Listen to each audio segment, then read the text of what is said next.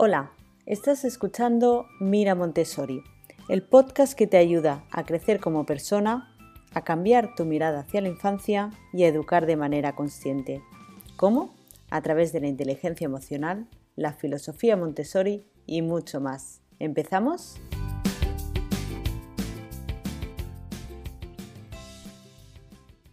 Hola, ¿cómo estás? Antes de empezar con el capítulo de hoy, Quiero que imagines cómo sería tu día a día si a la hora de hablar con alguien no pudieses interpretar su lenguaje no verbal. Es como si los gestos de su cara o su lenguaje corporal no te dijesen nada. No pudieses interpretar cómo se siente, qué está pensando. Pues así es como se sienten y viven el mundo los niños y las niñas con trastorno del espectro autista. El pasado día 2 de abril se celebró el Día Mundial del Autismo, de la concienciación sobre este trastorno, y la verdad es que existen muchos mitos o falsas creencias. Por eso quería aprovechar el capítulo de hoy para hablar un poco sobre qué es el TEA, trastorno del espectro autista, qué características tienen los niños y las niñas y cómo podemos trabajar con ellos tanto en casa como en el aula.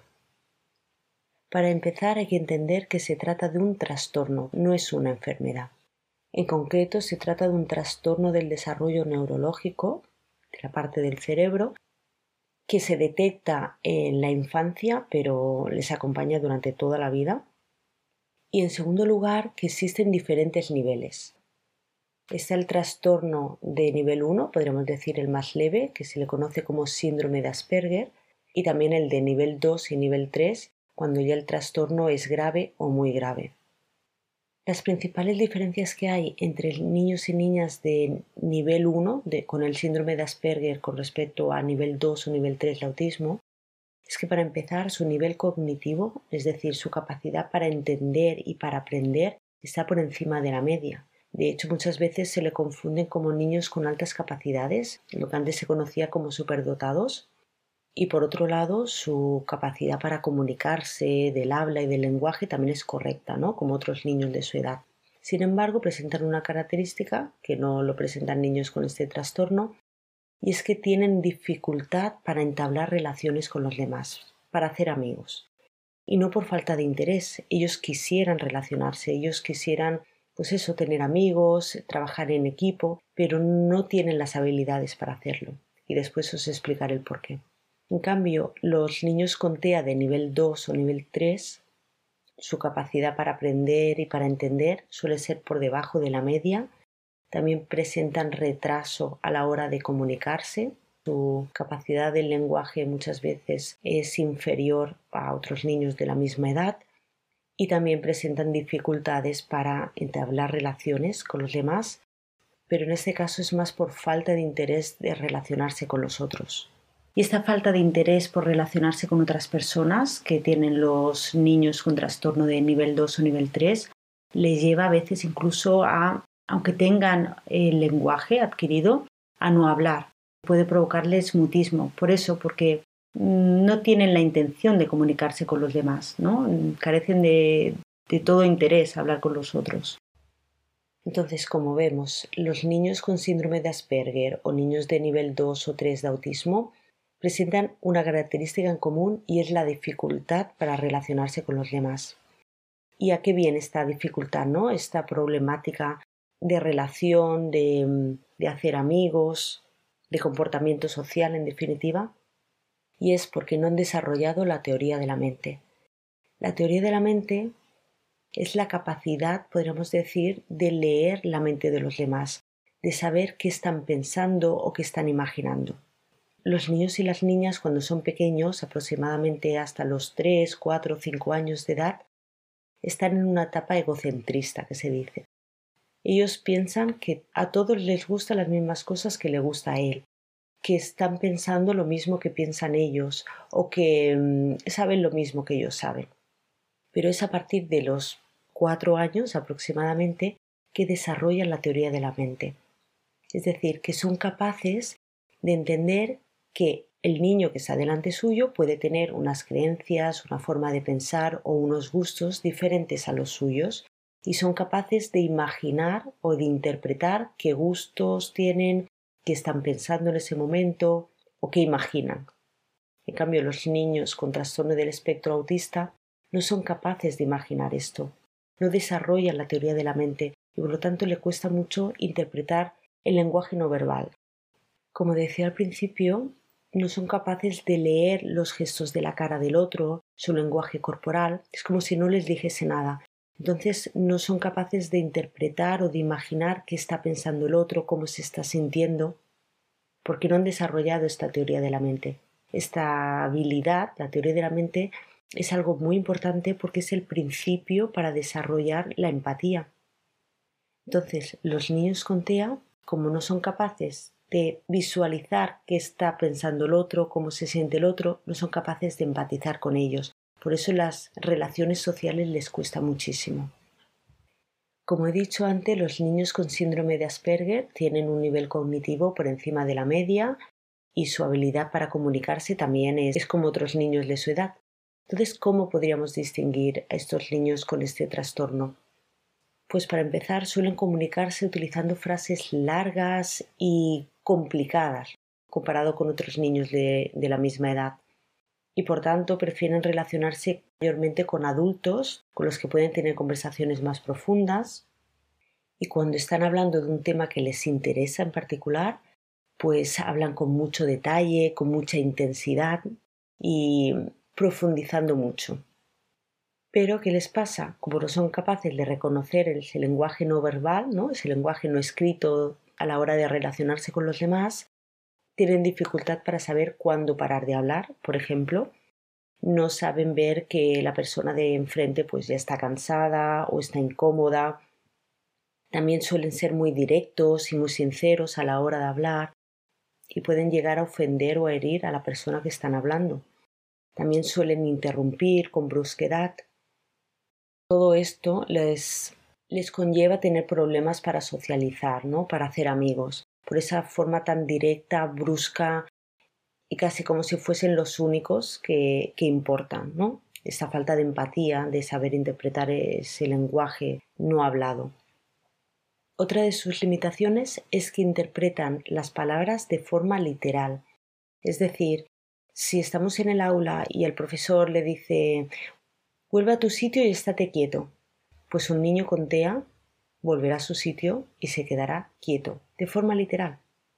No interpretará que lo que quiere decir el profesor es vuelve a tu sitio y empieza a trabajar o empieza a hacer tus tareas.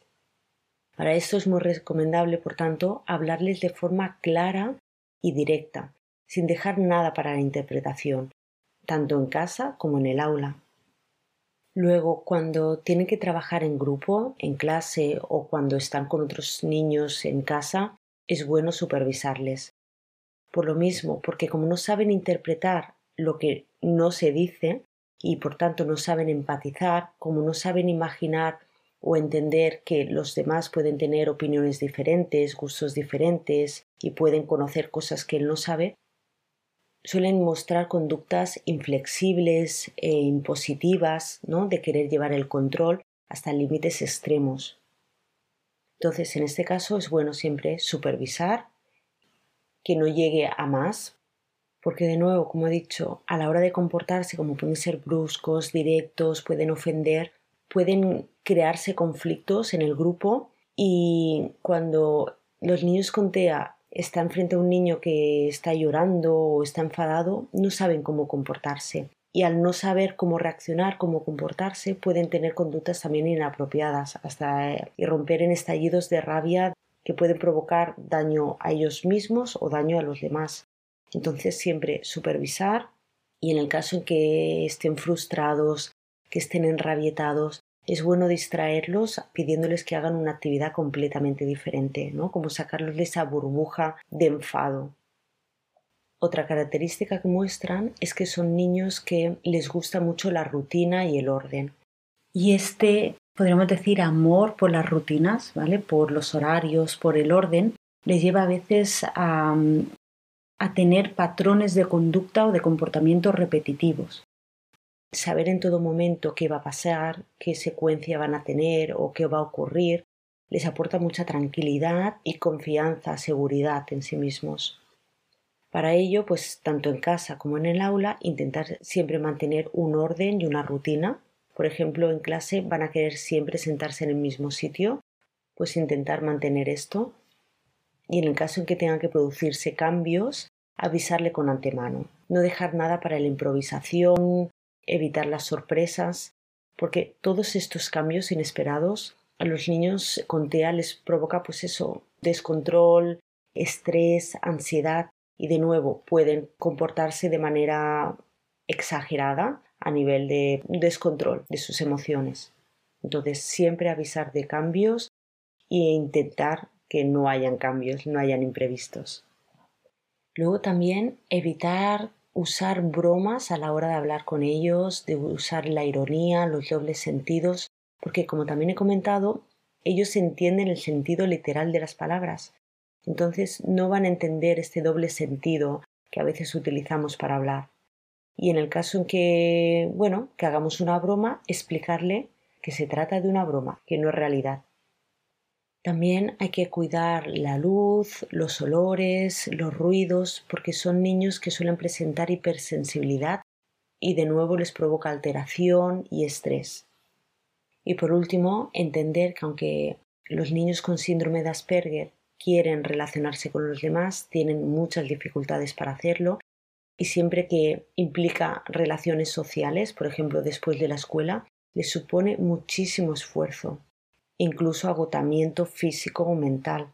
Entonces los niños con síndrome de Asperger cuando regresan a casa después de la escuela es bueno que tengan un momento de desconexión, necesitan un momento de aislamiento, de dejar de relacionarse por todo ese esfuerzo que les ha implicado el día a día bueno, la interacción con los demás y que les ha provocado realmente agotamiento. Entonces, respetar ese momento de aislamiento, siempre y cuando no se vuelva muy profundo, pero que ellos necesitan especialmente. Y también puntualizar que, como hemos dicho, son niños que su nivel cognitivo está por encima de la media. Entonces, no tienen la habilidad para relacionarse con los demás, pero eso no quiere decir que no entiendan o que no sean conocedores de sus limitaciones, todo lo contrario, ellos saben que quieren hacer amigos pero que les cuesta. Entonces, cuidado con las burlas porque pueden reducir mucho su autoestima y puede llevar a la larga a niños con estados de depresión. Y por último, entender que todas estas características que he enumerado aquí son a nivel general, los niños y las niñas con síndrome de Asperger o con nivel de autismo 2 o 3 o sin ningún tipo de trastorno, todos son diferentes y únicos, entonces siempre hay que tratarlos de forma personalizada.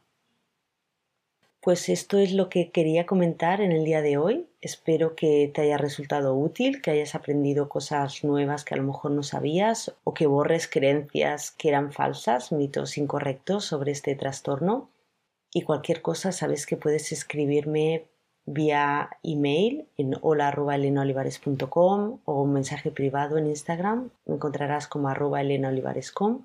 Cualquier comentario que me hagas sobre el capítulo de hoy o de los anteriores, estaré encantada de leerlo y de contestarte. Muchas gracias y nos escuchamos la semana que viene. Si te ha gustado este episodio, recuerda suscribirte al podcast para no perderte los siguientes. Muchas gracias por tus comentarios y valoraciones. Sin ti al otro lado escuchando, todo esto no tendría sentido. Hasta la semana que viene.